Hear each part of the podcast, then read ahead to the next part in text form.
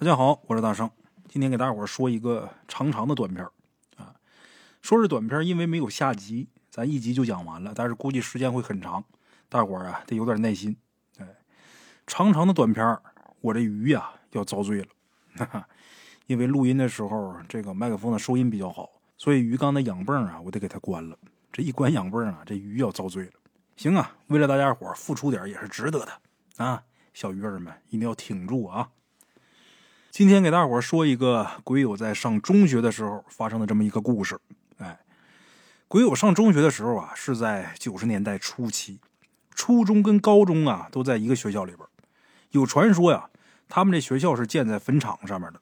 事实上啊，不光他们学校是在坟场上，就连他们学校的东边还有北边也全都是毛树林，树林里边也全都是大大小小的坟堆。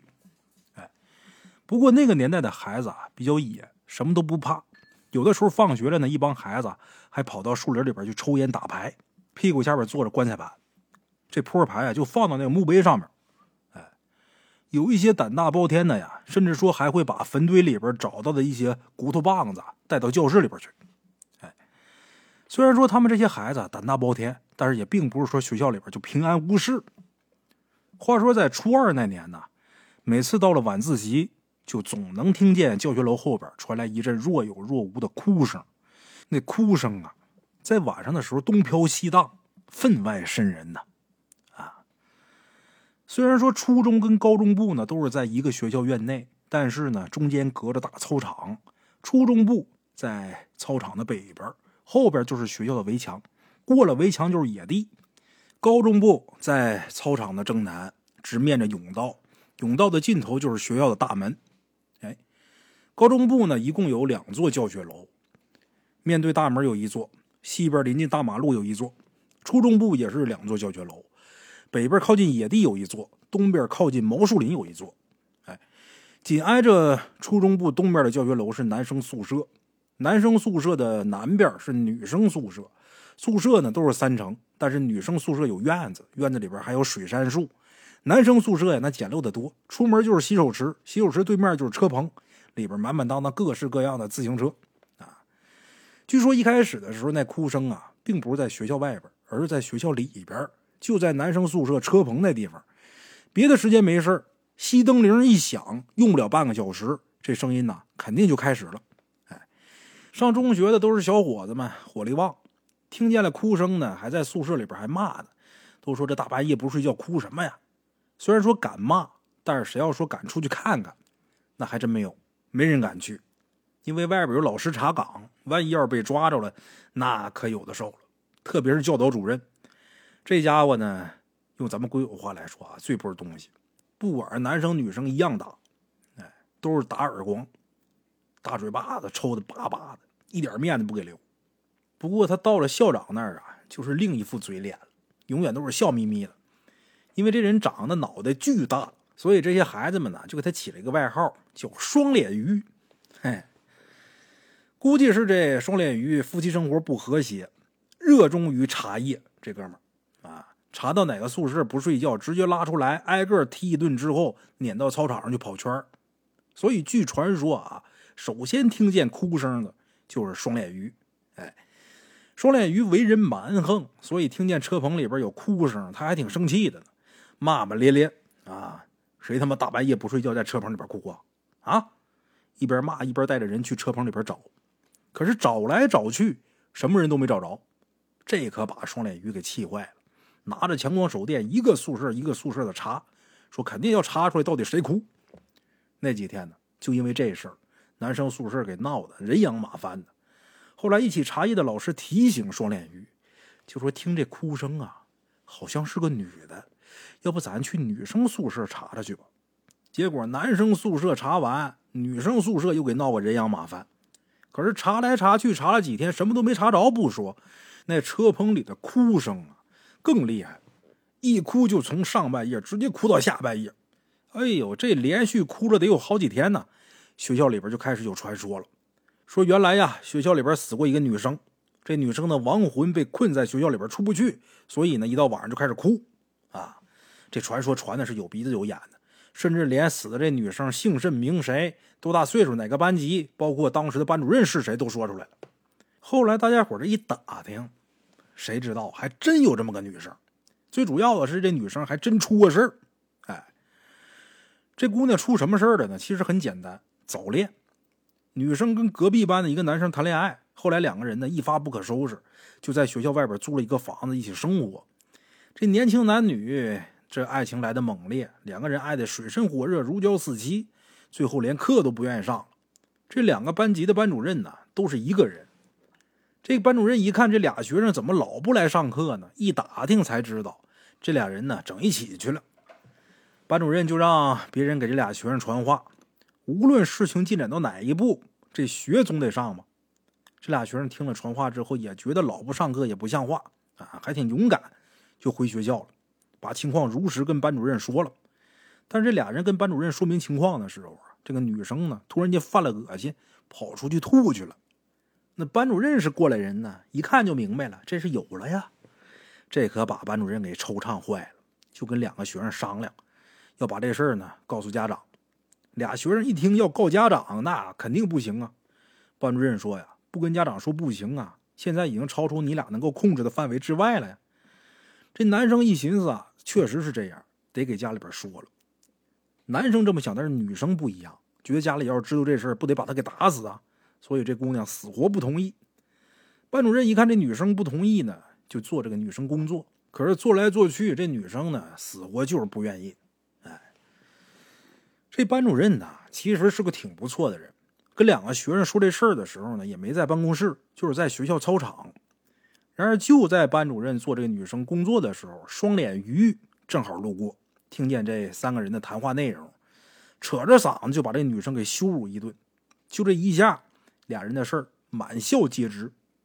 谁知道这女生心性小，回家之后就喝农药了。幸好发现的及时，送到医院给救回来了。但是这事儿这一闹，学就上不成了。哎，据这件事情发生，其实没多长时间，当时把双脸鱼给吓坏了。这哥们儿那段时间可是消停了好一段日子。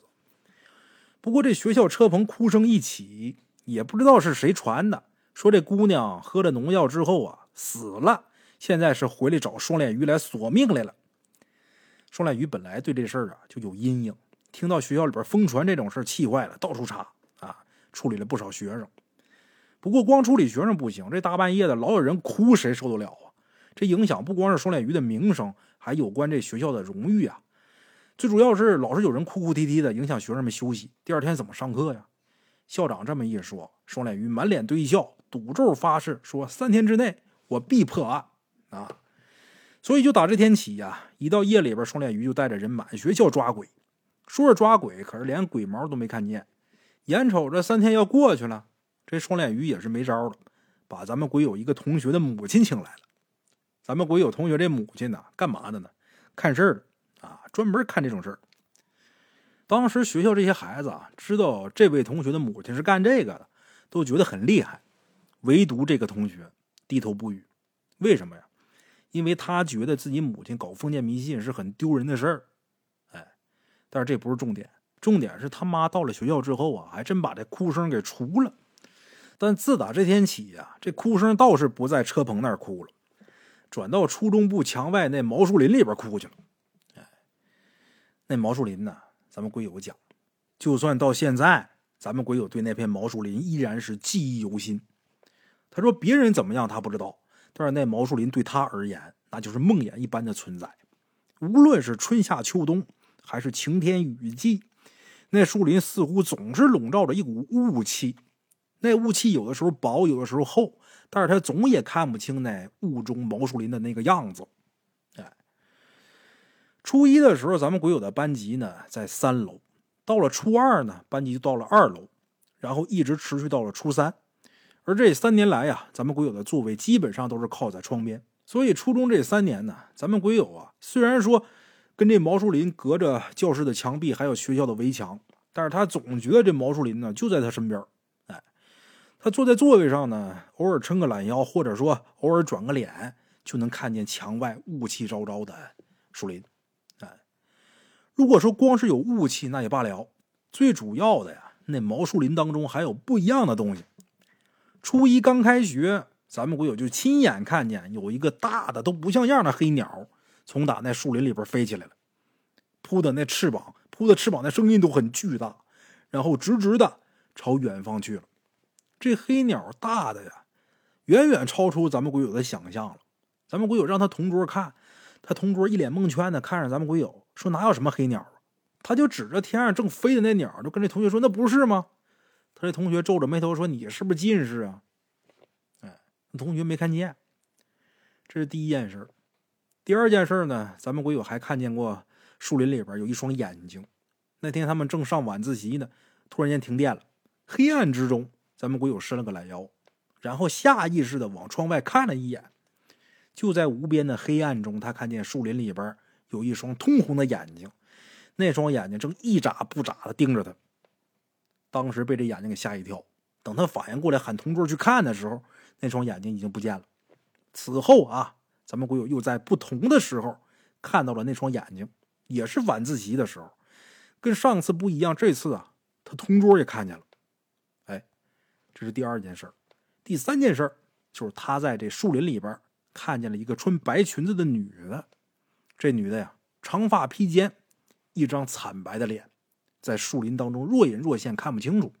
而且他看见这个穿白裙子的女的的时候啊，正是围墙外边有女人哭的时候。咱们贵友也是被吓坏了，拉着同桌让同桌看，同桌也吓坏了，一屁股从他板凳上摔下来了。班里的人看他俩这样啊，也不知道发生什么了。这时候坐在第一排的朱一楠脸色发白，指着窗外说不出来话。班里人涌到窗户跟前，都往外看。那天啊，所有人都看见那个身穿白裙的女的，不光是他们班，还有其他年级、其他班的人也都看见了。而且这女的眼睁睁的就在这么多人的注视下消失了。这件事之后呢，学校里边发生了流感，一天之内几十个学生发高烧。而且当天晚上上晚自习的时候啊，那个白衣女人再次出现，不过这次出现的时间呢不长，也就一分钟左右。在这一分钟的时间里边，这女的在围墙外边，从教学楼这头走到那头，又从那头走了回去，然后就消失不见了。这次看见她的不光有学生，还有老师。到了第二天，再次有几十个学生发烧。咱们我有记得很清楚，那天是周四上午上第二节课的时候，这第二节课上了一半，初中部年级主任突然间闯进来，招招手就说：“放假，放假啊，现在就可以走了，星期一正常上课。”说完话，他又风风火火的去了下一个教室。当时教室里边一片欢呼，语文老师似乎也不知道到底出什么事了，让大家伙安静，说出去问问，然后等我消息啊。说完之后，这语文老师也走了。教室里边热火朝天，都在讨论怎么回事大家伙都说是因为那个白裙子的女人的事儿。就在大家伙讨论的时候，语文老师又回来了，招呼大家伙收拾东西回家，又交代啊，路上骑自行车一定要小心。就这样放了三天假，也没有作业，那玩的叫一个不亦乐乎。但是回到学校之后才知道，新来的女英语老师死了。一个人在宿舍里边吊死了，舌头伸的老长，没人知道这个英语老师的死因，也没人知道这个英语老师的死跟学校外边那哭声以及那个白裙子的女人到底有没有关系。反正自打这个英语老师死了之后，那个穿白裙子的女人就再也没有人见过，只不过那哭声还在，也算不上是哭声，一会儿哭一会儿笑。所有人都还是很害怕，但是没过多长时间，事情也真相大白了。这个时而哭时而笑的女的，是街上的一个女疯子，也不知道怎么溜达到学校这儿来了。现在已经被派出所给抓走了。之所以她在车棚那儿哭的时候没有被发现，是因为这个女疯子她哭的时候是躲在那洗手池下边的。那时候那洗手池啊是一长排的好几个水龙头，夏天人群不断。冬天那水龙头啊，老是被冻住。洗手池呢，砖垒的，下边是空的，待两三个人不是问题。啊，关于这个时哭时笑这女的这事儿啊，终于是水落石出了啊！哭声再也没有出现过，那段紧张的岁月就连同那个年轻的英语老师以及白裙子女人，渐渐的都被人忘了。如果说白裙子女人是咱们鬼友的梦魇，那么歪脖子老头就是所有女生的梦魇。没人知道这歪脖子老头从哪儿来的。也没人知道歪脖子老头叫什么名字，他就那么突然间的出现了。但一开始没人在意他，都觉得是一个普通的、很邋遢的一个疯老头，喜欢一边提溜着破棉裤，一边歪着脑袋笑。歪脖子老头之所以叫歪脖子老头，就是因为他啊歪着头，而且他这头歪到了一个匪夷所思的程度，脖子以九十度直角这么歪着，这脑袋呀横着搭在右肩膀上。就好像直接断了又不小心长好的歪脖子树一样。对于歪脖子老头的到来啊，大家伙没觉得惊诧，毕竟对于青春期的学生来讲，还有更重要的事儿。好学生忙着学习，一般学生忙着小说，忙着游戏，忙哪个女同学好看，哪个男同学帅气。况且除了歪脖子老头，学校门口啊，还有唐三的存在。哎这唐三啊，是门口粥铺老板的儿子。唐三自然是老三呐，上面还有两个姐姐，下边还有一个弟弟。唐三虽然说有父有母，但是对于唐三这种得了唐氏综合症的孩子来讲啊，鬼友觉得父母这种动物啊，似乎作用不大。唐三儿一年到头穿一身红秋衣，到冬天呢加一件破棉袄，夏天是凉拖，冬天是棉拖。嗨。唐三最大的爱好呢，就是站在他们家粥铺门口，面无表情的看看这个，看看那个。说是粥铺啊，其实就是个简易的棚子。早上煮粥，中午晚上大米饭，菜也简单的可怜。好在呀，经济实惠，客源都是学校的学生，那很稳定啊。所以老板养了四个孩子，一点都不费劲。当然，唐三几乎是没什么成本。没人知道唐三实际年龄。说十二三岁的也有，说十七八岁的也有，说二十二三的也是。不过好长时间以后，大伙才知道，唐三的两个姐姐呀都已经出嫁了，弟弟呢还在上小学。就这个区间吧，唐三这年龄呢也不好猜。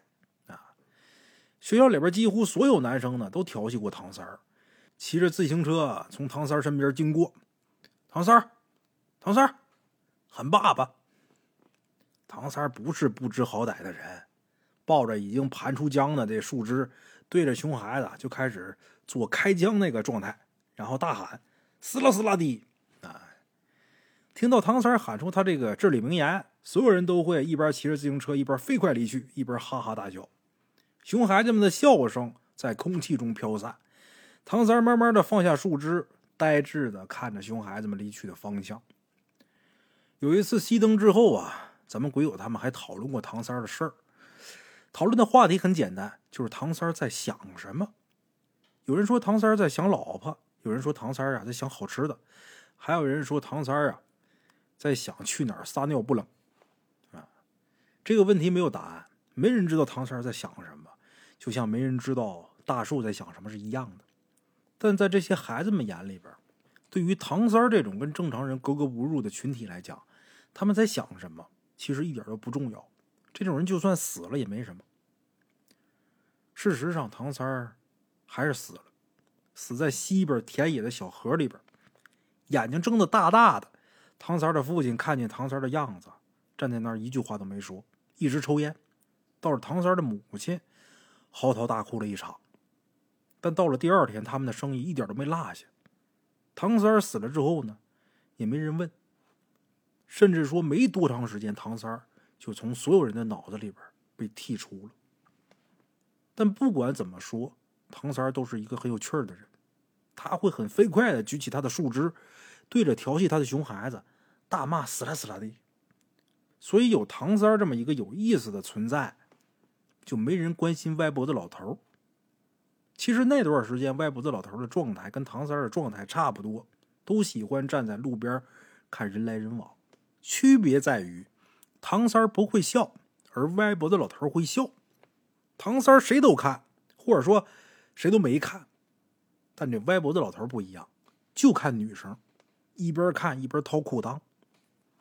咱们鬼友他们班有个叫孙婷的，在学校门口啊被歪脖子老头给看了一回，觉得自己呀受到了羞辱，还专门把他堂哥给叫来了。他堂哥来了之后啊，真没惯这老头毛病，一脚就把这老头啊给踹学校前面那水沟里边去了。老头在水沟里边爬起来，狼狈不堪，但是呢也不生气，还是笑嘻嘻的。孙婷的堂哥还骂呢：“你他妈再笑，你信不信我弄死你？”没成想这老头一点都没怕他。你别看你染个黄毛，不怕你，还是笑嘻嘻的。这小伙子一看他这样啊，又咋呼两句。最终还是没下去，因为那水沟太臭。这次事件很快就被人忘了，毕竟一个邋遢老头也没人会记得这种事儿，就连孙婷的堂哥呀也不愿意提。妈打了个老头你说这种事儿说起来他也不光荣啊，也没什么可骄傲的。哎，但就这么一个不起眼的老头最终成了全学校女生的噩梦。归有他们学校西边啊是一条河，河边呢是一条笔直的公路。过了公路，穿过一片田野，才是一个村庄。东边的布局跟西边差不多，只不过东边是一大片树林，树林间夹杂大大小小的坟茔墓碑。过了树林，再走几百米才是一条路，过了那条路才是村庄。所以这么看啊，咱们国有他们学校几乎是四面荒野。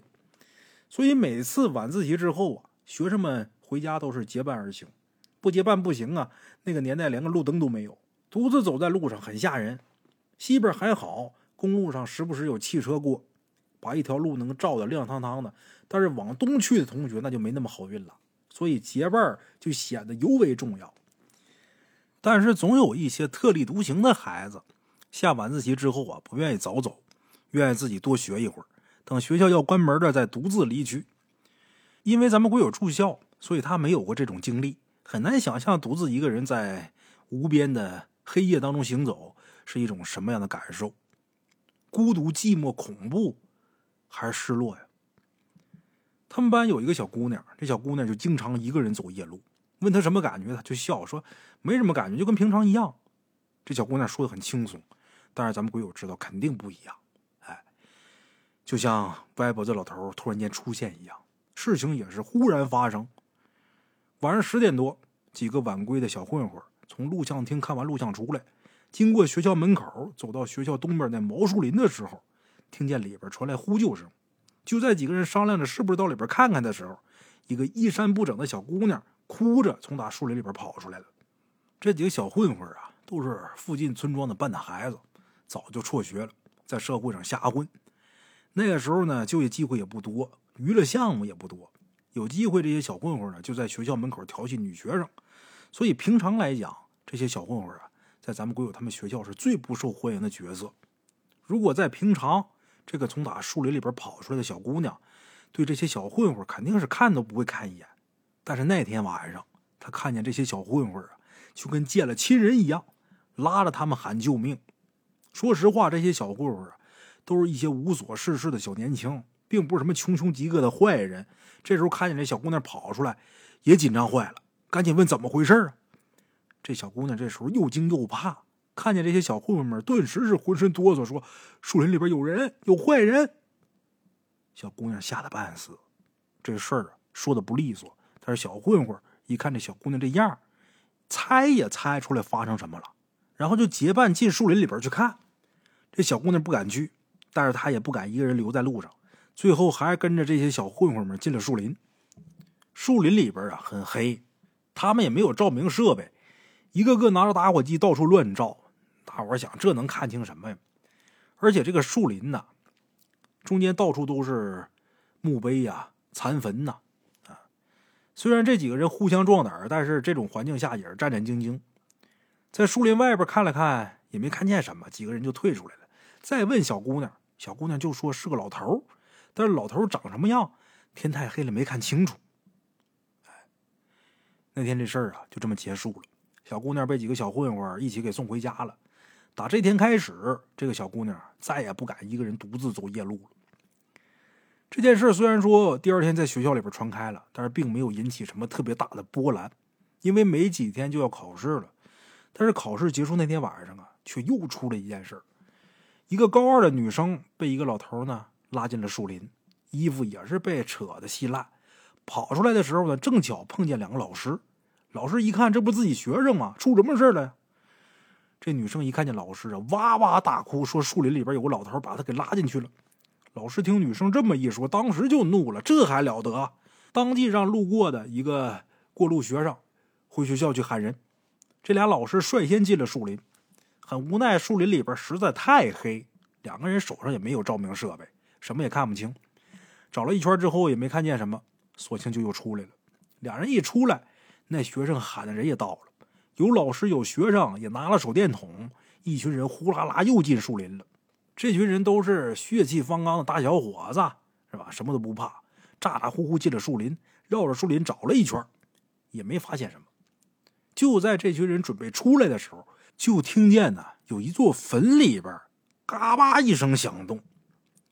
虽然说人多，但是这坟他妈响，这够吓人的呀！大家伙面面相觑，大眼对小眼看了好一阵还得说是这双脸鱼厉害呀！大喝一声：“谁他妈在那装神弄鬼啊？”说着话，捡起一块大石头，就朝出响声那坟砸。其实那坟呢，已经有不少年头了，坟头都快平了，腐朽的棺材都已经露出来了。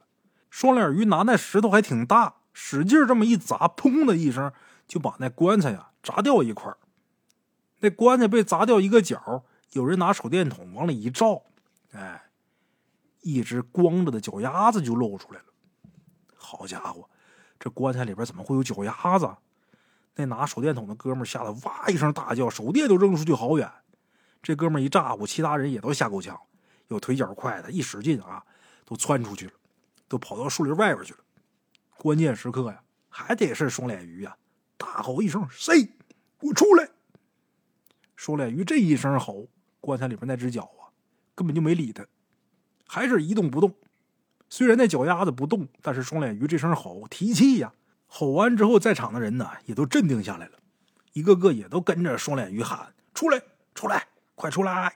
啊，一边喊一边有动作，就走到这棺材跟前了。到了棺材前面啊，有愣的，飞起来一脚就把那棺材板给踹到半截，然后伸手去拽那脚。好家伙，这一拽啊，就听棺材里边哇哇一阵乱叫。一个人就被他们从打里边给拽出来了。这人从打棺材里边拽出来一落地，手电筒赶紧往这人脸上照啊！大家伙一看这人，好嘛，老熟人，谁呀？歪脖子老头。哎，歪脖子老头被从打棺材里边拽出来，一只手啊还在裆里边掏着呢。看见这么多人看着他，他依旧是躺在地上，还是一个劲儿的笑。那一伙子人。有横的，赵老头咣当就一脚，你他妈装神弄鬼是吧？你还扒小姑娘衣裳，我他妈弄死你！说这话上去又一脚，叮咣五四就踹，就这么踹，这么踢，这老头似乎一点都不生气，还笑。双脸鱼一看有人动手了，他也不拦着，蹲在老头眼前就问他：“是不是你干的？”歪脖子老头好像听不明白这双脸鱼问的是什么意思。还是一个劲儿笑，一边笑那手一边在裤裆里边倒来倒去的。老头也不知道多长时间没洗澡了，这身上是又骚又臭，还带了一股馊味儿。而且这老头啊，在裤裆里边掏完了，还伸出那只手去摸双脸鱼去。哎呀，这把双脸鱼给恶心的呀！一个闪身躲开了。躲开之后啊，双脸鱼让人把那个高二的女生叫过来，指着地上这歪脖子老头就问：“扒你衣裳的是不是他？”这女生看着老头，战战兢兢说：“天太黑了，我没看清楚。”双脸鱼看着女生这样，也知道也问不出来什么，就让人问歪脖子老头。可这歪脖子老头就是笑，那笑不咸也不淡的，就是不说话。闹了得有半个多小时。一个老师说：“哈，一个傻子，你能问出来什么呀？得了，都散了吧。”哎，高二女生这事儿。发生之后，各个班级呢都对学生进行了安全教育，简单说了说最近的两件事但是当时大家伙并没怎么太当回事虽然说之后这两件事情慢慢传开了，但也是在东边一个村子的农妇出事之后才传开的。哎，出事的那位虽说是农夫，但是不过三十岁，长得也不错。被人发现的时候是早上，满脸是血，躺在路边那沟里边。所幸人没死，但是身上到处都是青一块紫一块的痕迹。这农妇醒了之后大喊大叫，说是碰见鬼了。等情绪好不容易稳定下来，才说明了事情的原委。原来呀，他去了娘家一趟，回来晚了，走到毛树林这地方的时候，就听见树林里边有人叫他名字。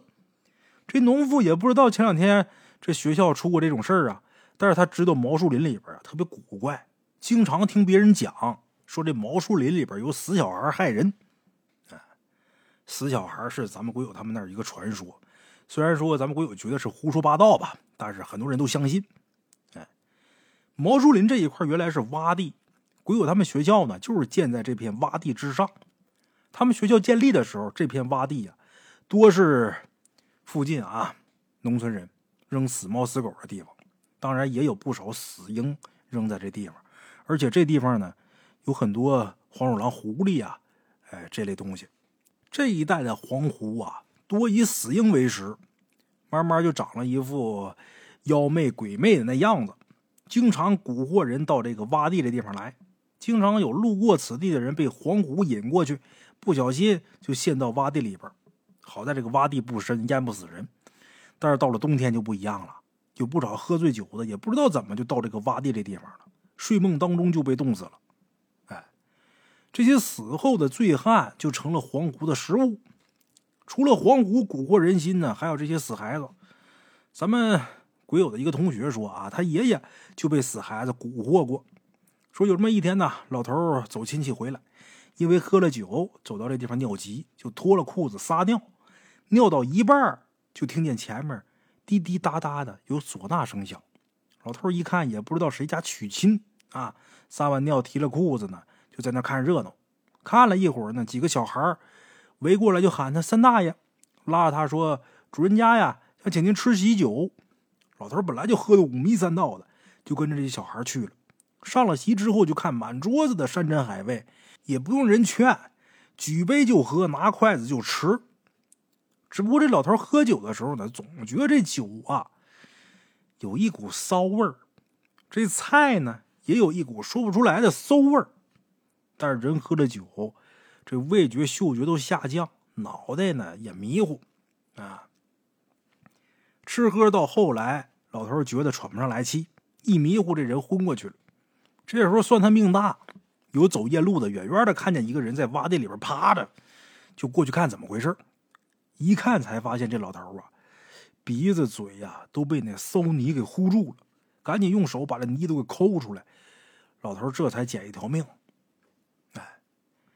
老头被救回来之后啊，虽然说性命保住了，但是落下了面瘫的毛病，有一边脸没法动弹。啊，这故事呢，虽然是鬼友他同学跟他讲的，但是类似的故事还有很多，而且这类型的故事啊，一直都在这一片流传。就算这洼地被填平之后，这种故事呢还是不断。初一的地理老师呢，年岁很大，讲课慢慢悠悠的，据说是这个学校的前任校长。退休之后呢，比较寂寞，就回来继续教学。老校长也给他们讲过一个故事，说是大半夜在操场上啊，总能看见一群小孩跑来跑去的。小孩身上也没穿衣服，冬天那么冷，这群小孩也不在乎。那时候老校长还是副校长，为了查明原因，就跟另外一个教师啊守在操场上。结果事儿没调查清楚，早上起来俩人脸上啊被画的跟花瓜一样。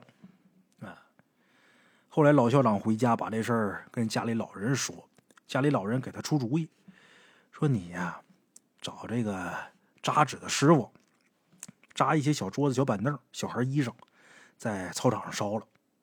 老校长虽然说是将信将疑，但是还是照做了。做完之后啊，还真的那群小孩再也没有出现。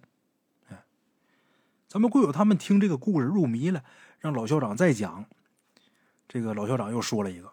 说这是个黄皮子的故事。学校刚建好那年代啊，是五十年代，那时候还没有教学楼，也没有初中、高中，还是一座小学。来学校上学的除了小孩呢，还有大人。只不过这小孩白天上课，大人夜里上课。大人夜里上课呢，叫扫盲班啊。这扫盲班呢，是教那些没有上过学的大人识字的。哎，课程也比较简单，无非就是简单的识字跟算数。那时候老校长白天教小孩语文，夜里边教大人识字啊。老校长说，白天倒是没什么情况，但是到了晚上，到扫盲班上课的可不光有人，还有其他东西。老校长说到这儿，大家伙就问呐：“什么东西啊？”老校长问他们：“你们猜是什么东西？”大伙猜说：“是鬼呀。”还有说是蛇的，还有说是野猪。大家伙呵呵笑。老校长也跟着笑笑完之后，老校长说：“有没有鬼我不知道，但是实实在在有一群黄皮子，这个我清楚。”哎，那个时候扫盲班啊是要家家户户做工作的。周围的村子走一遍，几乎是央求着让他们来上学。就算这样，愿意扫盲的也没几个人。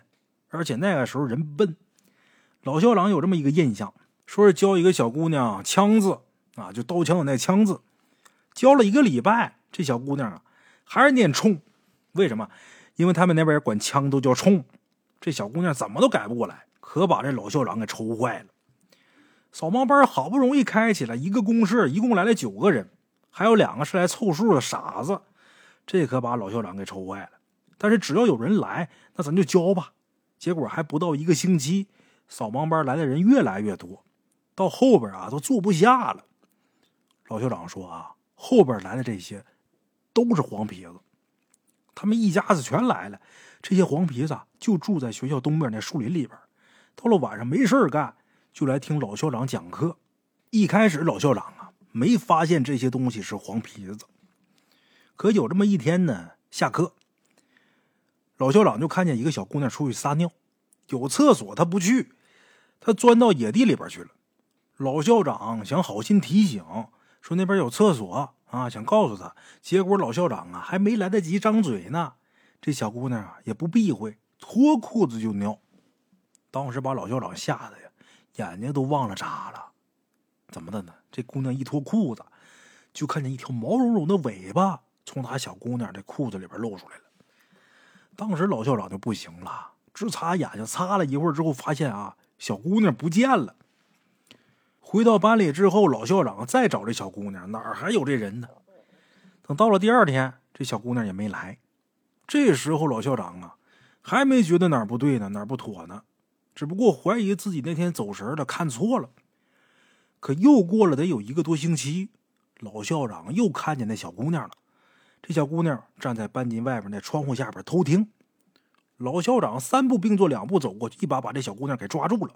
本来想问什么，谁成想这小姑娘一急，张嘴就把老校长给咬了。老校长一看，这孩子你怎么咬人呢？这小姑娘啊，哪听老校长的话呀？张着嘴，呲呲直叫啊，然后化作一个黄皮子，跑到夜色当中不见了。小姑娘这一变化，老校长可他妈吓傻了。回家之后跟家里老人一说，家里老人听完之后啊，皱着眉头说：“你这是招惹邪物了呀！”哎呀，这回你晚上再去上课，你把咱家这只猫带上吧。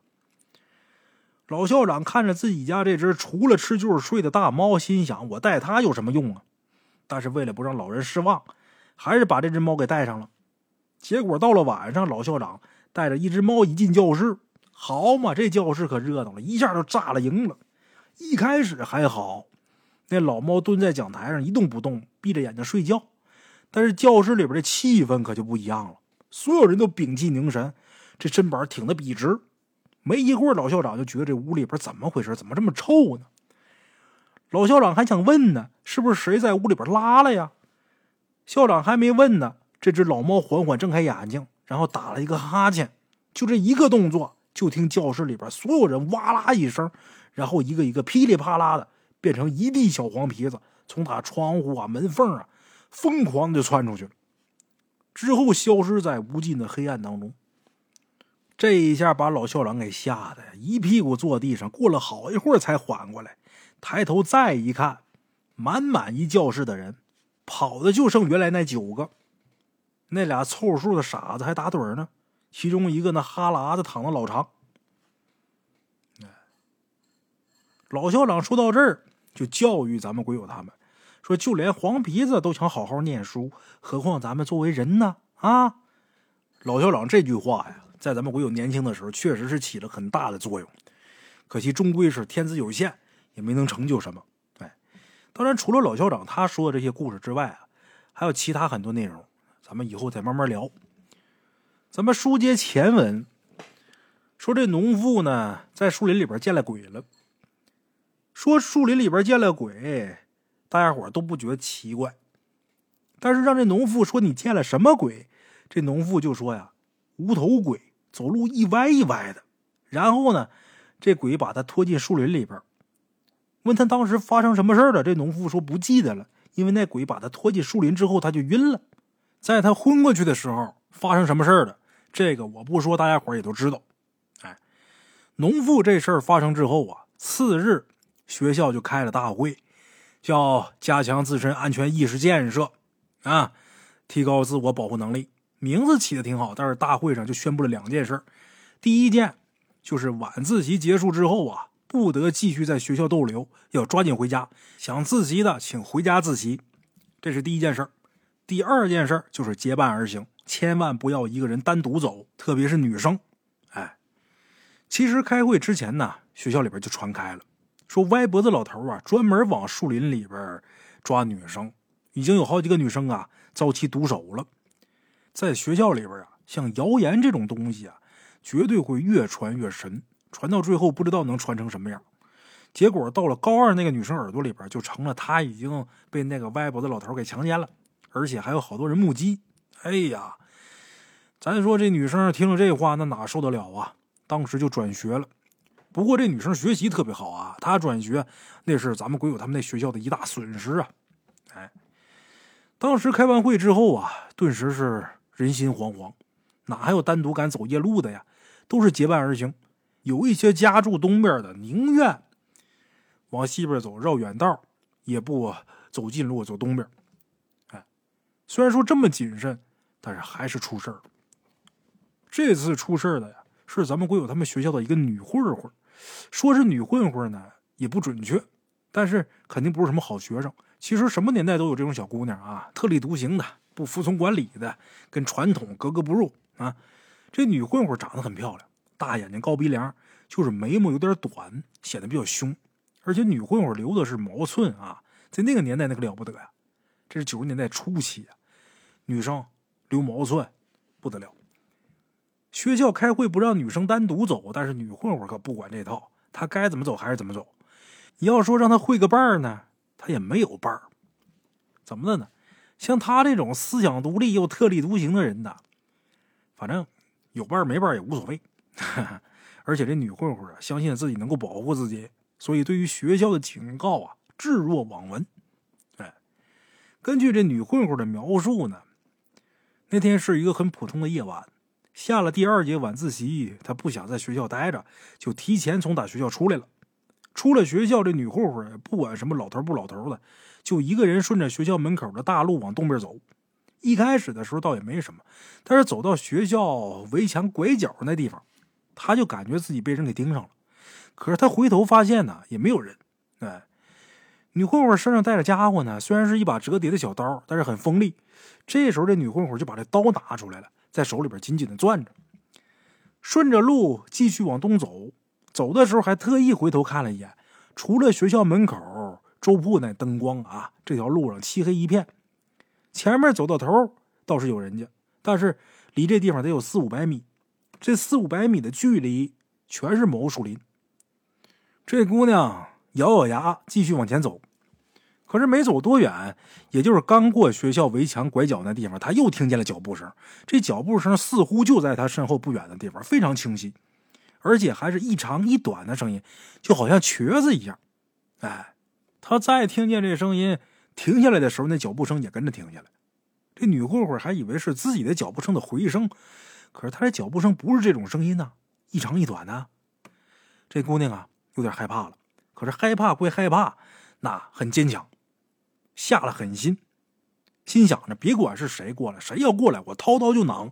哎，这姑娘这么想，把手里这刀啊打开了，折叠刀嘛，掰开了，手里边握着。她根本就没打算跑，因为她听别人说过，只要放开脚步跑，那东西啊就会觉得你害怕了，立马就奔你扑。虽然这姑娘没跑，但是走得非常快。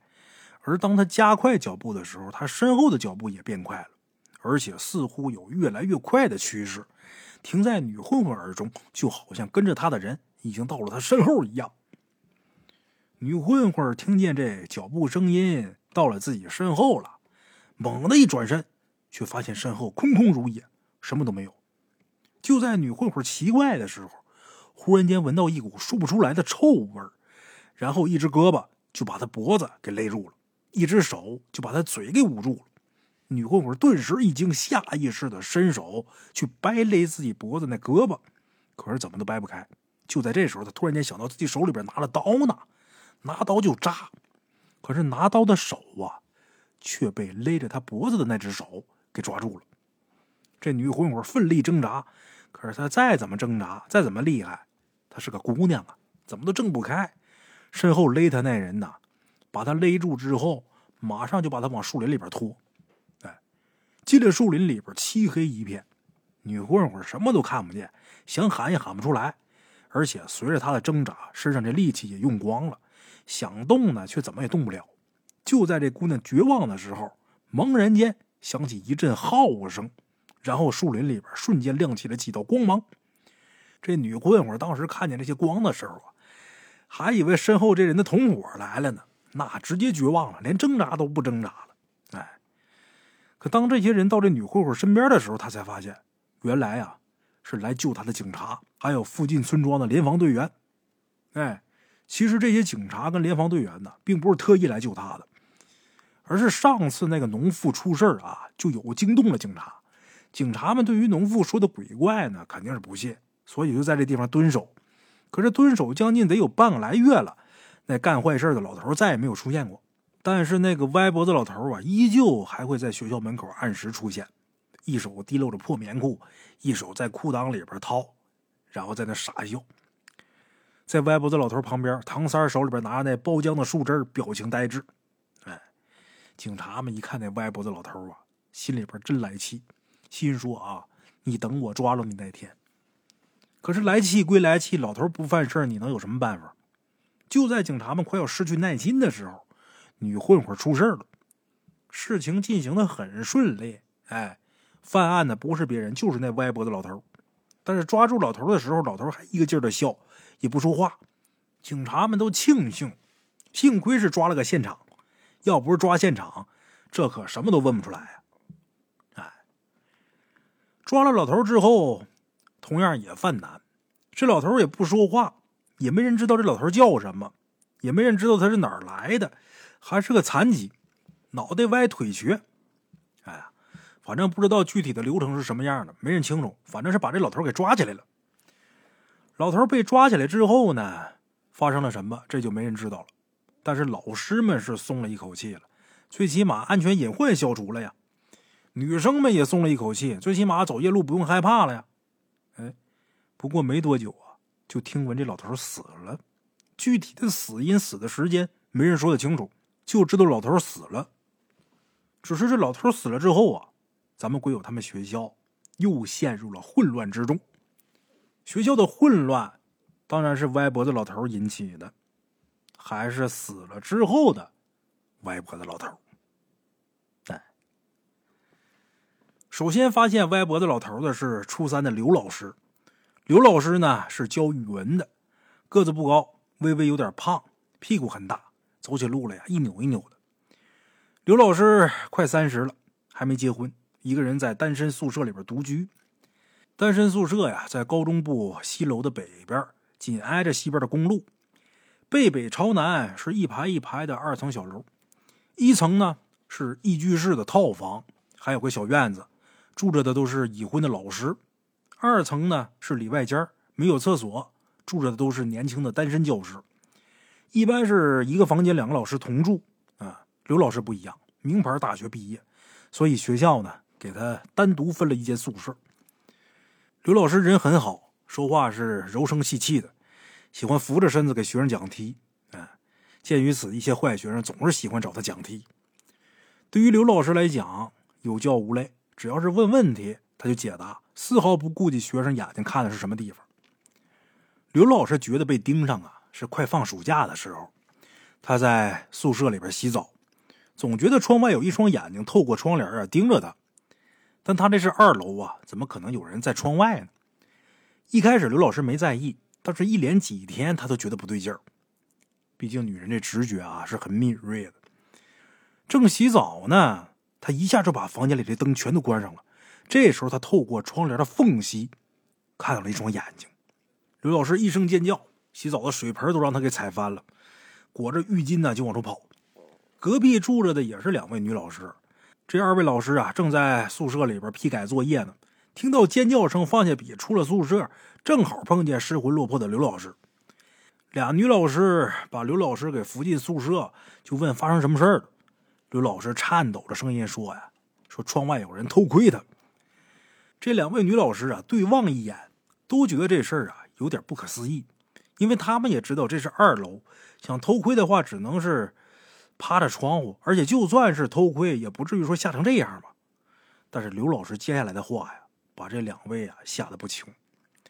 刘老师说呀，他透过窗帘看到的是一双竖着的眼睛。其中一位老师啊姓朱，很年轻，刚从师范大学毕业，在这儿教英语。他想象不出来这竖着的眼睛是什么样的。还以为是鼻子两边的眼睛都是竖着长的呢。当他把这个想法说出来的时候，刘老师摇摇头，说：“你们看看就知道了。”这二位胆儿还真挺大。进了刘老师宿舍，就见啊，宿舍一地水，地上的水盆啊还翻着呢，而那边窗帘还是拉着的。外面什么样子，三个人并不清楚。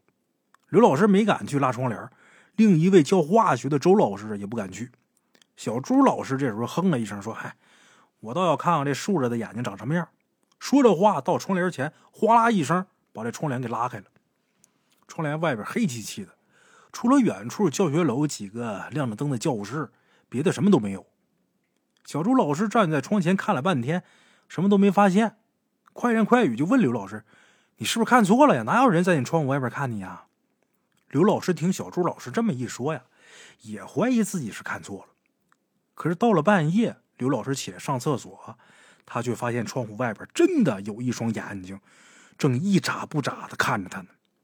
这次刘老师可真吓坏了，撒一半尿，生生憋回去。可这回刘老师没敢叫，而是蹲在地上啊，一蹭一蹭的往门口爬。好不容易爬到门口，轻手轻脚的开了门，却赫然发现一个没有脑袋的人正站在门口。刘老师啊的一声尖叫，人昏过去了。哎，他是在医务室醒的，身边围着小朱老师、周老师，教体育的韩老师、双脸鱼，还有副校长。发现刘老师的是小朱老师，他睡觉轻，听见刘老师一声尖叫，起床一看，发现刘老师啊躺在自己门口，旁边还有一个歪着脑袋蹲在地上正看他的人。刘老师看见那人，大叫一声：“谁？”那人忽然间就没了踪影。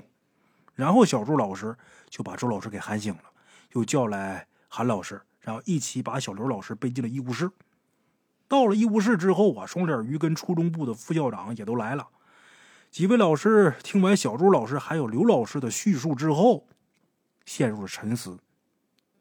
倒是双鱼脸啊，紧攥着拳头骂：“太过分了，太过分了！”竟然都摸到教职工宿舍了。听了双脸鱼的话，副校长紧皱着眉头问双脸鱼：“你有什么好办法没有？”双脸鱼看着小朱老师，又看着刘老师，先是咬牙沉默了一会儿，然后说：“为了咱们学校女教职工的安全，我觉得有必要把男女教职工宿舍呀交叉安排，每一排宿舍可以安排一部分男老师，一部分女老师。孙校长，您觉得呢？”这位副校长姓孙。但是双鱼脸呢，他叫这几位副校长的时候啊，从来都不喊副校长，而是加个姓哎，后面再加校长，孙校长、张校长、李校长，哎，双鱼脸这种称呼啊，普遍得到了几位副校长的好感。但是双鱼脸不傻，在真正的校长面前，他从来不喊姓，直接喊校长。哎，孙校长还没说话，韩老师狠狠的拍了拍巴掌：“哎呀，太好了，早就应该这么办了。”啊，听了韩老师的话，孙校长不满的看了看他，说：“年轻人呐，要沉稳一点嘛。”孙校长说完这句话，又说：“这事儿啊，我要跟黄校长商量一下。”说是商量。第二天这事儿啊就给办了，哎，因为到了凌晨，几位老师和孙校长在医务室的时候啊，前排宿舍的林老师呢也被骚扰。林老师半夜闹肚子，肚子疼，就拿纸往厕所跑，还没进厕所呢，就看厕所门口站了一个人，正歪着脑袋往外面看呢。当时林老师着急的不行，心想，就算这男厕所里边站了一头老虎，他不是也得上厕所不是？就这么的，林老师啊，进厕所之后不管不顾。蹲下就拉啊！有经验的人都知道，这时候上大号特别痛快，轰隆隆两声，基本上就能喷薄完毕。但完毕之后呢，并不代表结束，还得回味回味，因为还有余韵嘛。林老师也不例外。就在他蹲着哼哼唧唧享受余韵的时候，忽然间发现女厕所外边伸进来半个肩膀。林老师看见这个肩膀一惊，马上就喊。你敢进来，我就喊人啊！可是林老师这句话刚说完，这人还真就进来了。看见这个人，林老师愣。本来他想喊人，可是话到嘴边就变成一长串的啊！林老师是几位女老师从打厕所里边给抬出来的，给架出来的。当时浑身瘫软，一只脚啊都插粪坑里边了。这事儿给林老师造成了很大的心理创伤，好长时间都没有办法进行正常的教育工作，甚至一个人待着都不行，一定要有人陪着。特别是夜里边，一到夜里，林老师啊就说墙角有人，歪着头在那站着看着他。哎，这件事情直接导致的后果就是，韩老师成了林老师的男朋友。本来韩老师啊是喜欢小朱老师的，可是林老师这种情况呢很难办。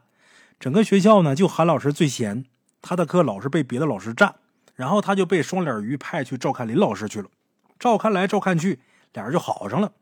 啊，反观刘老师，虽然经历了林老师一样的遭遇，可是呢，也没有得到谁的垂青，依旧是一个人过。倒是这件事之后啊，第二天教职工宿舍真的变成了男女混住。当然，这种男女混住啊，并不是说男老师、女老师在一个屋。而是男女老师的宿舍交叉排在一起，这样做的目的呢，当然是出于安全角度考虑。本来一些女老师不乐意啊，说这样不方便。但是接下来的几天呢，这些女老师啊，一个说不愿意的都没有。因为接下来这几天里，陆陆续续有几名女老师被偷看，有的是正在洗澡的时候，有的是正在上厕所的时候，有的呢正在换衣裳的时候。而且这几位女老师都说，偷看他们的是一双竖着的眼睛。竖着的眼睛，跟女老师做了邻居的男老师听了描述之后啊，一个个摩拳擦掌，大有不把这色批抓住不罢休的架势啊！虽然这些男老师摩拳擦掌，而且双鱼脸呢还安排了纠察队，可是还是收效甚微。接下来几天什么也没发现，但是女老师被骚扰的事儿呢却还是不断。哎，那段时间女老师们的心呢？特别慌，每到了寂静的夜里边，不知道哪个宿舍就会响起一声女人刺耳的尖叫。这时候纠察队就会一窝蜂的冲过去，而这些男邻居也会迅速的爬起来。这些都是年轻的老爷们，起身速度极快。可是当他们到宿舍门口的时候，看见的除了惊慌失措的女老师，别的什么都没有。哎，这种情况的出现呢，不光让这些年轻的小伙子很有挫败感。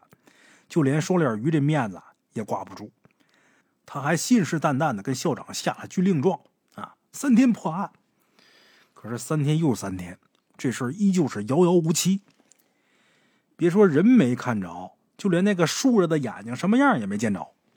哎，眼看就期末考试了，如果这件事还没解决，到时候导致后果很有可能是学校排名下降啊。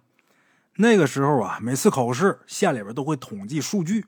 如果平均分落后的话，影响的不光是优秀教师的评选，还会影响校长的政绩。优秀教师还好说，要是影响到校长的政绩，那后果不堪设想。啊，无论是资源分配还是教育局的拨款，也会跟着受到影响。到那时候，那可就太严重了，甚至呢，很有可能会影响到教师们的工资发放情况，能不能按时发放，这都受影响。考虑到这个严重的后果。双脸鱼一个头两个大，蹲在地上直挠脑袋。双脸鱼不挠脑袋不行啊，最后的结果肯定会落在自己身上啊。那这件事儿最后背黑锅的人不可能是别人，肯定是我自己呀。你说我破不了案，那就我的事儿呗。哎，就在双脸鱼挠脑袋的时候，一个新来的男老师蹲在双脸鱼旁边，拿过双脸鱼的烟盒，抽出一根烟点着了。双脸鱼不太喜欢这新来的。因为这个老师是城里人啊，似乎有一种天生的优越感，总有一种瞧不起别人的感觉。而且平时这小子也没个老师样，跟学生们打成一片，什么话都说，什么玩笑都开。那些长得不错的女学生啊，就爱在他身边凑。学校里风言风语都传开了，可这小子一点不在乎。哎，校长还专门跟双脸鱼啊说起过这问题，问双脸鱼说怎么办？双脸鱼是粗人，说直接开了呗。校长摇摇头，没说话。双脸鱼当时拿不准校长什么意思，所以后边的话呢，他也没说。现在这小子竟敢跟自己没大没小的，双脸鱼不动声色，把烟收起来了。新来这老师姓胡，看着双脸鱼把烟收起来，嘿嘿笑了。啊，然后说：“于哥，啊，关于那个事儿啊，我倒是有俩办法，就是不知道于哥你想不想听。”双脸鱼一听啊，斜眼看了一眼胡老师，就说：“你能有什么办法？”小胡老师听了双脸鱼的话，把没抽两口的烟呢给扔了，说：“哎呀，看来你不太感兴趣，算了吧，我还是不说了。”说着话，小胡老师啊站起来转身要走。双脸鱼一看他要走，赶紧给拉住，说：“哎呀，我感兴趣，我特别感兴趣，你你你快说。”小胡老师看双脸鱼那样。缓缓伸出两根手指，双脸鱼一看这小子，他气坏了。好家伙，让老子伺候你！但是他仔细一琢磨，嗨，算了，先听听他这办法再说。要是办法不行，我再收拾他。啊！双脸鱼想了想，把烟掏出来，拿出来一根，递给小胡老师。小胡老师拿了烟，放嘴上也不说话。双脸鱼一看，好家伙，这是让我给点上啊！我干这么多年教导主任了。一点度量没有是不可能的。来吧，打火机掏出来，给小胡老师点上。小胡老师慢悠悠抽了一口，把这烟往出一吐，眯着眼说：“于哥，我给你出主意，以后呢，你可不能再给校长打我小报告了啊！”哎呦，双脸鱼一听，这把他给急的。行行行，我不打行不行？你快说。其实小胡老师的办法很简单，什么呢？第一个就是找一个女老师啊做诱饵，把这树眼睛给引出来。第二个办法呢，其实跟第一个办法差不多，就是找一个男老师扮女老师，把这个树眼睛给引出来。双脸鱼一听这俩办法这么简单，他怎么没想到呢？双脸鱼琢磨又琢磨，觉得第一个办法靠谱一点，因为那树眼睛能这么频繁的骚扰这么多女老师。又神不知鬼不觉的跑掉，肯定不是简单的角色。用男老师扮女老师，容易被看出来。哈，双脸鱼的想法呢，跟胡老师的想法不谋而合。但毕竟这种事啊，是有一定风险性的。哪位女老师愿意帮忙呢？小胡老师狠狠的抽了一口烟，说：“我觉得小朱老师就不错，他肯定能同意。”双脸鱼琢磨了一会儿，也就小朱老师这么一个人选了。啊，两个人找到小朱老师，把情况一说，这小朱老师真是那个嘣儿都没打就同意了。小朱老师这么爽快，让双脸鱼还有胡老师都有点意外。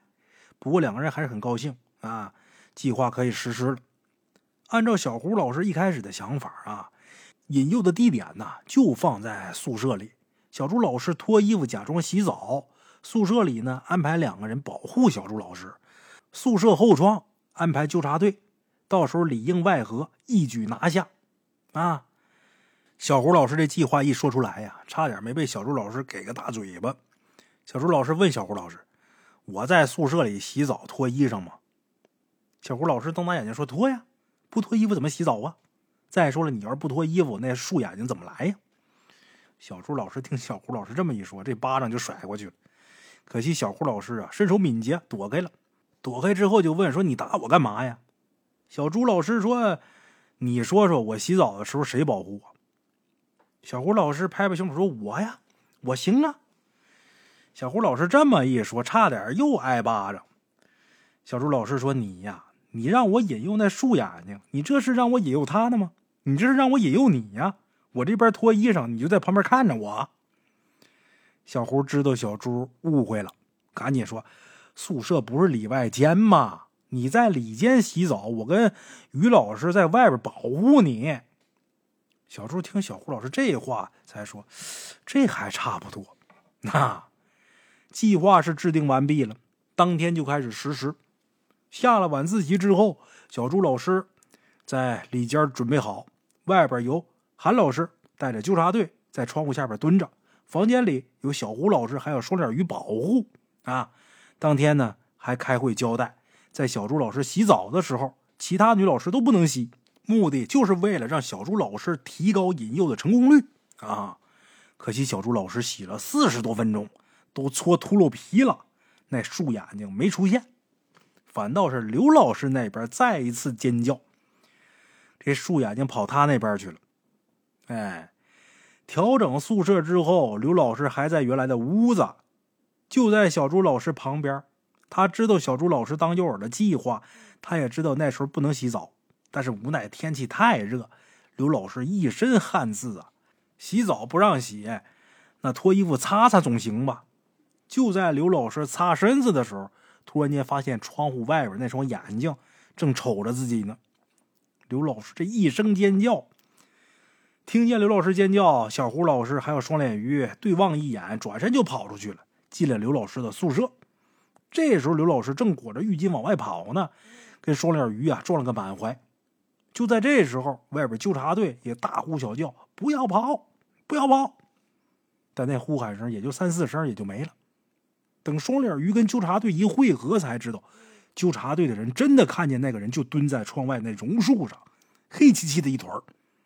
一开始纠察队呀，并没有看见，是刘老师的尖叫声把他们的目光吸引过去的。但是纠察队这一叫唤，在榕树上那黑影跳了两下。顺着树枝跳到围墙上去了，然后跑到校外了。双脸鱼听了纠察队的人这么一说，眼睛都绿了。那个人在榕树上，你们骗鬼呢？不怪双脸鱼发脾气，这榕树啊，也就大腿粗细，上面的枝干啊，最粗的也就胳膊那么粗。别说人在上面跑，他能不能撑住一个人，这都两说。但是纠察队的人全看见了，你不相信也不行啊！哎，不过既然人跑出去了，那天晚上肯定就不会再回来了。双脸鱼想到这儿啊，就让大家伙解散，回去早点休息吧。可是纠察队解散了，刘老师啊这边还惊魂未定呢。双脸鱼安慰了刘老师一会儿，也走了。双脸鱼走了之后，刘老师还是有点害怕，拉着小朱老师说了好一会儿话，才敢回去睡觉。因为心里边一直惦记着窗外的那双眼睛，刘老师一直睡不踏实。到了一点多，实在熬不住了，这才迷迷糊糊睡着了。但半梦半醒之间，刘老师就觉得那个人又来了，就蹲在窗台上。那个人在窗台上蹲了一会儿，似乎在观察宿舍里的情况。刘老师躲在被窝里边不敢动，大气都不敢出一声。那人观察了一会儿，顺着窗户缝。手就伸进来一只，刘老师不知道这只手是怎么伸进来的，因为窗户里边啊，这插销是插上的，就算是有缝，那也只有铅笔粗细那么宽。虽然说刘老师在被窝里边不敢动，但是看得很清楚，伸进来那只手啊特别大，就跟小蒲扇一样。那只手伸进来之后啊，四处摸索一番，另一只手也伸进来了，两只手四处摸索，就把窗户那条缝啊。掰的更大了一点，然后一个脑袋使劲就挤进来了。刘老师一看这脑袋，狠狠的贴在肩膀上歪着，这才明白过来，为什么那个偷看他们的眼睛是竖着的。这人要进来，刘老师害怕极了，就想起来喊人了。可这时候他才发现自己身子动不了，而且呢，想说话嘴也张不开，这可把他急坏了。可是他越是着急，就越动不了。此时这人呢，已经从打窗户缝钻进来半个身子了，俩胳膊在窗台上撑着，又一使劲，一条腿也塞进来了。眼看这人就剩一条腿在外边了，等那条腿再进来，这人可就进屋了。刘老师心里边又急又怕，可这时候说不了话，身子也动不了。如果这人真进来，那他真是一点办法没有。想到这儿，刘老师都快哭了。可现在这种状态，就连哭都不行。此时，那人正使劲往房间里边拽自己另一条腿呢，但是拽了好一会儿也没拽进来，好像被什么东西给卡住了。然而，就在刘老师庆幸的时候，那人狠狠一使劲，就听窗户那“吭”的一声，好像什么东西断了。那人呢，进了房间了。进来之后，先是站了一会儿，然后四处看了看，继而慢慢悠悠的蹭到刘老师床边。刘老师看这人进来了，努力想挣扎，可是身体还是丝毫没有反应。这时候，那人已经在他床头蹲下来了。扑鼻的一股臭味儿，哎呀，因为太臭，刘老师差点吐了。要是吐了还好，最起码能动了。可人都到了自己床边了，他还是动不了。刘老师当时那心情几乎就想：我马上就死了算了。可是想死哪有那么容易？这人在刘老师床头那蹲下来，然后慢慢的把一只手伸到刘老师那被子里边。那时候天热呀。刘老师盖的其实就是一条毛巾被，薄薄的一层。那人那手伸进来的时候，刘老师明显感觉到这毛巾被啊被动了一下，然后就是一阵冰冷刺骨、滑腻。刘老师知道，那冰冷滑腻那感觉就是那人的手的感觉。大夏天的，他也不知道那手怎么就那么冷，就这么往他身上一搭，他浑身就起了一层鸡皮疙瘩，然后觉得心里边一阵发冷。身上竟然呢开始直打哆嗦，这种冰冷的感觉让刘老师想到了死亡。他躲在被窝里边万念俱灰，感觉自己马上就要死了。但是让他更绝望的是，那只手从他肩膀摸到了他的腰，又从腰摸到了腿。那手每动一下，他就觉得自己身上啊就多冷一分，而且肌肉也变得紧绷绷的。后来刘老师说，当时他真的感觉自己啊会被冻死。如果不是小朱老师，他觉得自己啊那天肯定死定了。对，就在刘老师被那只手慢慢的摸来摸去的时候，外边忽然间响起了一阵敲门声，然后一个脆生生的声音说：“刘老师，你睡了吗？”这敲门声一响，那人一下就不敢动了，然后手就缩回去了。这人把手缩回去了，刘老师想说什么，但是还是说不出来，但是手指能动了。紧接着，那敲门声又响了。那人一听见敲门声又响，身子一哆嗦，就冲到窗户边上，然后一挤，就从打窗户缝里挤出去了，瞬间消失了。这人一消失，刘老师觉得自己这身子能动了，当时就爬下床，鬼哭狼嚎的冲出去。门外站着的就是小朱老师，跟他在一起住的周老师啊，去对象家了。他一个人睡觉害怕，这才敲响了刘老师的门。但是让他没想到的是啊，刘老师竟然会以这种方式冲出来。当时他摸到刘老师的第一感觉就是冷，冷到冰手。啊！听了刘老师哆哆嗦嗦的讲述了经过，小朱老师也吓坏了，马上把小胡老师也叫过来作伴。有了小胡老师，这俩人呢才敢睡觉，还是开着灯睡的。只不过是可怜小胡老师了，在外间的椅子上啊将就了一宿，睡得浑身酸疼啊。当时小胡老师听了刘老师的讲述，一开始是半信半疑，可到了第二天，小胡老师到了刘老师宿舍，看见窗户开了一条缝，外边留下了一只破布鞋，这才相信了刘老师的话。小胡老师还想，那东西竟然能从打手指宽的缝钻进来，这还是人吗？哎，等到第二天一早，双鱼脸听了刘老师跟小朱老师共同的讲解，才意识到这事儿的严重性。而且根据刘老师的描述，双鱼脸一下就想到了这歪脖子老头。但双鱼脸奇怪，这歪脖子老头明明已经死了呀。虽然双脸鱼这么想，但是他自己经历过不少说不清道不明的事儿，也知道这歪脖子老头啊肯定有古怪。仔细想了想，就又找了咱们鬼友同学他妈。哎，那看事儿，鬼友他同学一听说这个又要找我妈来看事儿，那一百个不愿意啊，脸拉的老长。等到家之后才知道他妈去外地了，不在家，得等第二天才能回来。回学校跟老师说，双脸鱼这一听，没办法，那只能再等一天呢。可就这一天的时间，这歪脖子老头啊，又闹出一件事儿。双脸鱼知道这事儿是歪脖子老头干的以后，就明白了，再怎么引诱也没用了呀，因为他们面对的流氓根本就不是人，所以纠察队也没有存在的必要，因为他们对付人行，但是要对付鬼，那肯定不行啊。虽然纠察队没有存在的必要，但是还是存在着吧。最起码人多好壮胆儿嘛。而且如果真的碰见什么紧急情况啊，最起码还能给出出主意。人多力量大嘛。就这样，双脸鱼打定主意，既然那看事儿的明天才能回来，那咱就让纠察队再坚持一天。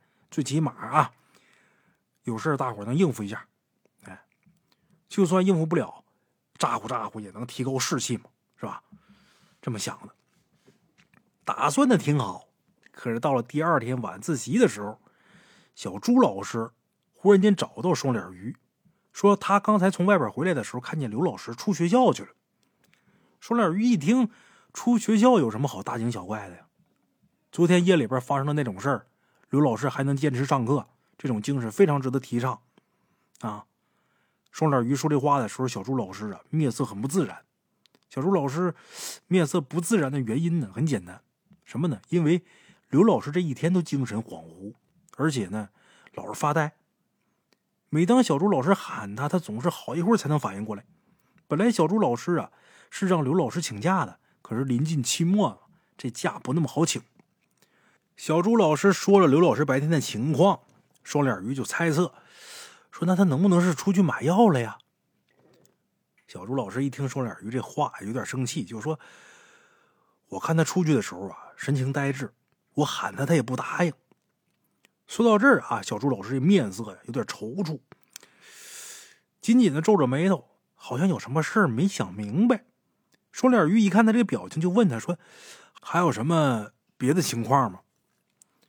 小朱老师说：“呀，我看见刘老师往出走的时候，他那走路的姿势啊。”很奇怪，歪着脑袋，一只手啊一搂着裤子，一只手啊在裤子里边，反正挺怪，走路还一歪一歪的。双鱼脸一听小朱老师这么一说，喊坏了，快喊人跟我走！双脸鱼一声招呼，小胡老师啊连着纠察队跟着双脸鱼就往学校外边冲啊。这时候天都黑了，到了学校门口。哪还有刘老师那身影啊？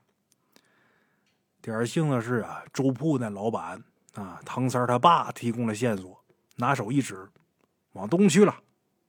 走道还一拧一拧。哎呦，双脸鱼一听，快追，带头往东边跑。啊，双脸鱼猜，如果真是那歪脖子老头上他身的话，那刘老师去哪儿，我应该是知道。所以。到了东边那毛树林边上，双脸鱼也没犹豫，一脑袋就扎进去了。可是进了毛树林，到处静悄悄的，哪有刘老师啊？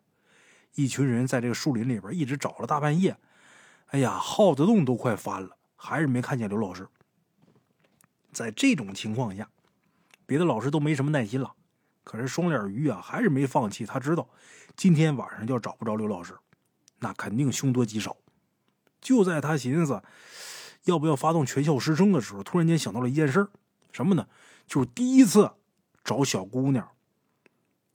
那歪脖子老头他睡觉那地方，可是在坟里边哎，就这样，双脸鱼按照记忆找到了两座坟，不确定是哪个。把这俩坟都扒开，其中一个里边是残破不堪的人骨头，还有碎布片的衣裳；另外一个躺着刘老师。哎，大家伙七手八脚的把刘老师拉出来，拍他脸，跟他说话。刘老师啊，怎么都不行，就是一个劲儿的呵呵笑，哎，也不睁眼睛。双脸鱼看刘老师这样，没办法，先带回去再说吧。大家伙抬着刘老师回宿舍。回到宿舍之后，这刘老师啊，好歹是睁了眼睛了。这么多人呢，他谁都不看。睁眼睛之后，就盯着小朱老师，一边盯一边笑，还一边掏裤裆。哎呀，小朱老师还以为刘老师有什么话要跟他说呢，所以赶紧就坐到刘老师身边了。小胡老师一看，赶紧就提醒他。说这会儿他还是不是刘老师都不一定呢，你离他远点小朱老师拿眼睛白了一眼小胡老师，说：“刘老师都这样了，你怎么这么冷血呀？”说这话啊，把刘老师这手就给拉起来了。可小朱老师刚拉上刘老师这手，就被刘老师给摁倒了，伸手啊扯小朱老师身上的衣裳。小朱老师什么时候经历过这个架势啊？当时就懵了，躺在床上啊，竟然没动。幸好小胡老师反应快啊，一把把刘老师给摁住了。可是刘老师不知道怎么回事，那力气贼大，别说小胡老师了，加上其他四五个老师一起上，才算是把他给摁住。小朱老师惊魂未定啊，吓坏了，趴在小胡老师怀里边一个劲儿哭，说：“刘老师怎么这样呢？”哈，那他被附体了吗？事情后续啊，也比较简单。看事儿的回来之后，又是抽烟又是喝酒，在刘老师的宿舍啊摆了一地的瓶瓶罐罐，然后又是烧香又是烧纸的，总算是把刘老师给救回来了。刘老师清醒过后啊，对那天夜里发生的事他一点印象都没有，就觉得自己莫名其妙的走进了一条胡同，这条胡同周围都是灰蒙蒙的，天空也灰蒙蒙的，周围也没有一棵树，连花草也没有，那胡同啊。也是一条套着一条，怎么都走不完。而且这些胡同看起来都差不多，青灰色的砖，青灰色的瓦，就跟那种老式的宅子一样。也不知道走了多长时间，他突然间看见他去世的奶奶了。他奶奶把他好顿骂，就问他说：“你来这儿干嘛呀？赶紧回去。”然后他奶奶在前面走，让他在后边跟着，跟到了一扇黑门前面，让他奶让他进去。刘老师进了黑门，然后就醒了。看事的救了刘老师之后啊，告诉大家伙说这事儿还没完，然后又是蹦又是跳，喝了三斤多高粱酒，然后指着这个双脸鱼说：“你去把人拉出来烧了。”这看事的说出这话呀，双脸鱼没明白什么叫把人拉出来烧了呀。双脸鱼不问这个问题还行，一问把这个看事的气够呛，说：“我说烧了就是烧了，你怎么这么些废话呀？”你看你脑袋那么大，怎么没什么脑子啊？看事儿的这话一说呀，把双脸鱼给气乐了。从小到大，他被骂的最多的就是这句话。哎，不过双脸鱼呢也没跟这看事儿的着急，仔细的问了一下方位。这看事儿的掐指一算啊，还在那，还在那地方。你这脑袋大脖子粗，生下来一点没用处啊！就这么的，这双脸鱼啊，按照看事儿的指示。又去了东边毛树林，在昨天找到刘老师的那个坟旁边不远的地方，有一座新坟，在新坟里边找着了这歪脖子老头哎，当然是他的尸体。把这坟扒开之后，看见歪脖子老头的尸体，这尸体呀栩栩如生，就跟人睡着了一样。扒出来之后，拉到火葬场。到火葬场去烧，烧的时候那焚尸炉里边啊，一阵折腾，感觉里边好像有活人要出来一样。但是火起之后，里边就消停了。而且烧的时候啊，整个火葬场奇臭无比。双脸鱼和小姑老师在外边都闻见了，人直接跑到殡仪馆外边就开始吐。那天在殡仪馆，所有人都闻着了。哎呀，好多人都吐了。尸体烧完呢，那臭味还弥漫了好长时间。哎，这事儿算是过去了。这事儿过去之后，学校里边消停了好一阵儿。暑假回来之后才知道啊，这刘老师跟双脸鱼俩人好上了。哈，到了元旦呢，俩人就结婚了。结婚的时候呢，咱们鬼友作为班级代表也去了。双脸鱼穿着不合体的西装，这脑袋显得更大了。后来咱们鬼友啊。问起过他那同学，说：“你妈是怎么说的呀？”他这同学他妈不是看事儿的吗？他这同学起先不说，后来咱们国友啊给他这同学一本小说啊，这个算是贿赂他。